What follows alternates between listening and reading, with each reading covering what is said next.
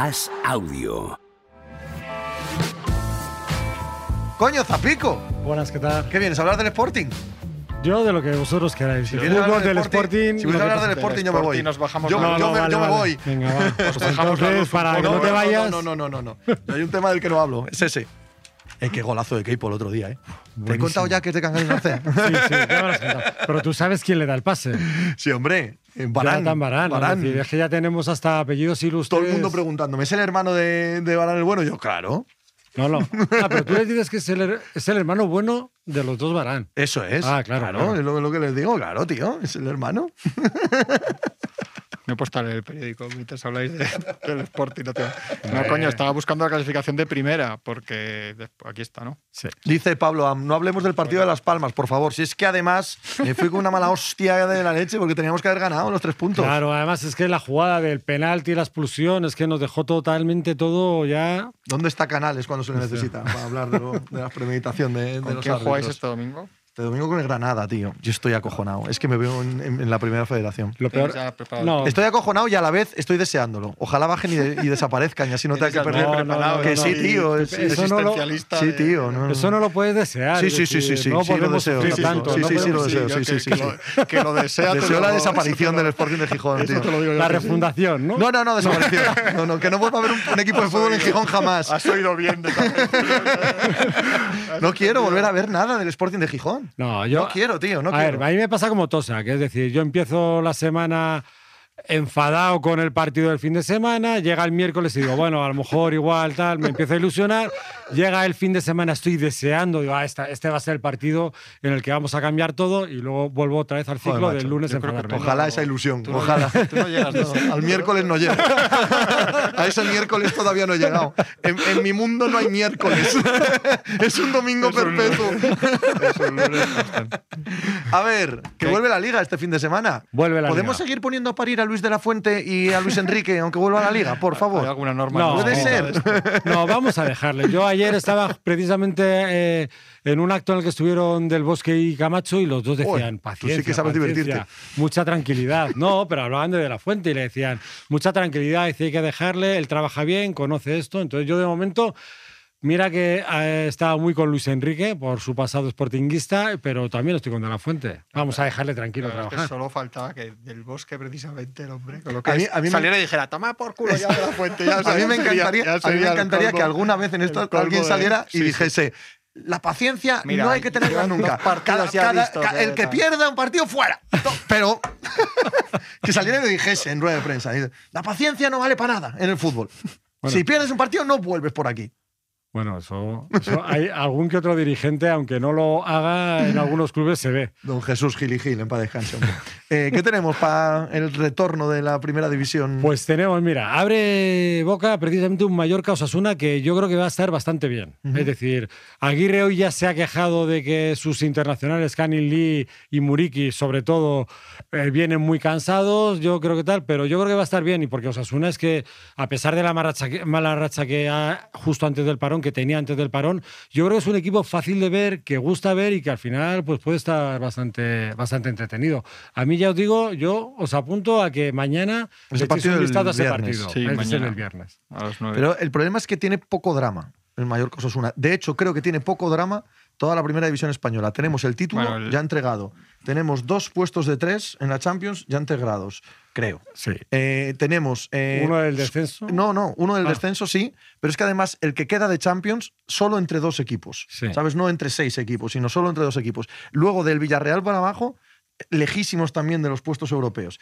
Es verdad que tenemos, evidentemente, los puestos de descenso siempre. Va a ser dramático y además este año tenemos el INRI de tener equipos grandes, a grandes Claro. aficiones y a equipos históricos. ¿no? Pero en general adolece de drama estos últimos dos Pues meses de Yo, competición. sin ser dramático, que sabéis que me tira el Mallorca, que a ver si gana mañana, porque yo creo que tiene que ganar algún partido de estos Yo creo que del Getafe, seis. del Getafe para arriba. Está 6, que parece mucho, pero es Sí. que está jugando el Mallorca desde, desde el que volvió del Mundial, quitando pues eso, que gana al Madrid y tal, ya ha salvado ahí un poco, pero, pero está el equipo para acabar en un lío, ¿eh? como no saca algún partido de estos Sí, ya. yo estoy de acuerdo contigo, Juanma. Es decir, yo siempre llevo toda la temporada diciendo el Mallorca es uno de los candidatos que podía ir a Europa porque no lo estaba haciendo mal, estaba muy bien en casa.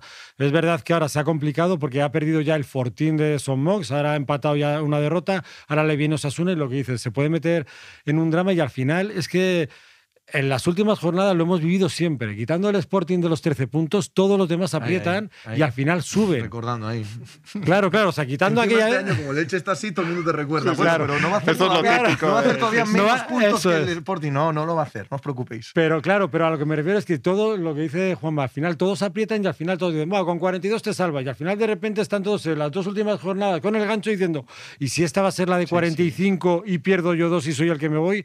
Entonces al final lo que dices, el Mallorca, algunos equipos de estos que parece que ya se les daba como salvados, que estaban pensando hacia arriba, se pueden complicar. Es decir, te llega un Cádiz, un Getafe, empiezan a sumar y te dicen, ala, te pones tú aquí a pelearte por, por bajar. Y está a 5 del sexto y a 6 del descenso, o sea que técnicamente, pero... Sí, pero tiene muchos equipos por debajo. ¿no? Sí, eso sí. No, hombre, y pa- la, la sensación que da es un equipo que te saca partidos así de una manera o de otra, ¿no? Pero está jugando, estuvo, Bueno. acabó muy bien justo para el Mundial, o sea, cuando el parón del Mundial, y ha estado en general bastante... Pues es mal rival el Osasuna. ¿eh? Sí, sí, Siempre. rival, para sí, reencontrarte con el fútbol ahora mismo. Porque además es que Arrasate prepara mucho los partidos, es un equipo que, que- que- que ha sorprendido, que todos pensaban que no podía llegar. Imagínate, o sea, que es que en la prelista, incluso para ir a las selecciones como el Chimi Ávila, hay jugadores que incluso han sonado, David García, ¿sabes? Decir, oye, que, que podemos ir a la selección y que tenemos nivel. Pasa que David García es el culpable de lo que pasó en. O sea, eso- No, hombre. hombre, a ver. no, no, ya O sea, ex- ¿exoneras a Pedro Porro y a Carvajal? No, hombre, no, era, era- era broma todo, todo. Todo lo que he dicho hasta ahora de la selección era broma absoluta. Cádiz-Sevilla como Palmel-Sevilla. ¿eh? Hombre, es que ese, Ahí, ese- ese este es un partido dramático, ¿ves? Lo que pasa es que yo tengo la sensación, lo hablábamos el otro día aquí, Sí, eh, con nuestra conexión a Sevilla, eh, tengo la sensación de que Mendilíbar es el hombre adecuado para esto ahora mismo. Yo creo que también. Es decir, al final, San Paoli le querían recordar, querían todo, estamos hablando mucho del fútbol, pero al final, cuando te estás jugando un descenso o un ascenso y estás en segunda, es fundamental tener un entrenador de los que conoce la categoría, de los que dicen, mira, estos tres partidos son los que tenemos que ir, sacarlos a fuego, sí, sí. aunque sea 1-0, aunque sea, aunque sea tirar 80 minutos y tener que marcar el gol en un córner en el 90. Y eso el Sevilla yo creo que ahora se acaba de dar cuenta y ha dicho, a ver, que es que bromeamos y nos vamos. Vamos a traer a alguien que sabe de qué va esto. No, no sé lo que. Sí, sí, sí. Y Valencia Rayo, no, es que está ahí, es que nos fuimos al parón con lo de, que tuvimos Totalmente. aquí, estuvimos aquí hablando del, del del Valencia y ahí está. El Valencia es que Rayo también, Valencia al ¿eh? jugar en casa, porque sí que se ha creado un ambiente en torno al Valencia, eh, nos lo decía también Conrado, ¿no? Cuando hablamos con él. Se ha creado un ambiente en torno al Valencia que vale, seguimos odiando a Peter Lim, seguimos estando asqueados de nuestra realidad, pero Sí, la amenaza es tan cosa, real sí, sí. que los partidos en casa del Valencia parecen, parecen partidos de equipo que está peleando el título. Se llena Mestalla, todo el mundo anima. Y bueno, creo que los partidos en casa del Valencia van a ser muy, muy claves para ser no porque al Hombre. contrario que el Sevilla, yo sí creo que el Valencia tiene plantilla para descender. O sea, así Sí. como el Sevilla creo que, que puede haber un momento en el que enlacen tres victorias seguidas y se acabó la broma, el Valencia no lo veo claro. El, el Valencia no, me No. extrañaría nada que pudiese descender de verdad.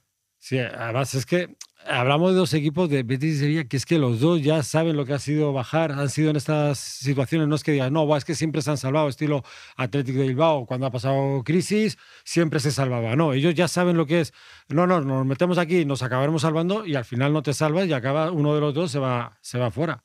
Porque es que es así. Y el Cádiz es un equipo que también se lo está jugando. O sea, que es que Sí, no sí. vas contra un rival, un poco de los que podías decir tú, Pepe, que, que no se juegan nada, que no, tienen no, claro. drama, sino es que, es que tu rival tiene drama. Tu rival, además, tiene jugadores también el Cádiz que pueden ser determinantes arriba. Y un partido que les salga bien, Sí, sí. te la lían, te, se te ponen ganando de dos goles y te ahora métele tú un gol al Cádiz. Sí, sí, yo el partido del sábado entre Cádiz y Sevilla me parece el más, el más importante de toda la jornada.